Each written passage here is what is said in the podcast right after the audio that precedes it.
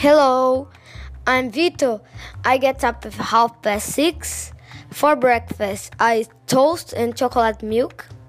I brush my teeth in the bathroom. I'm go to the online class at 8 a.m. In the afternoon, I have lunch. After lunch, I do my homework and I go to rest watching TV.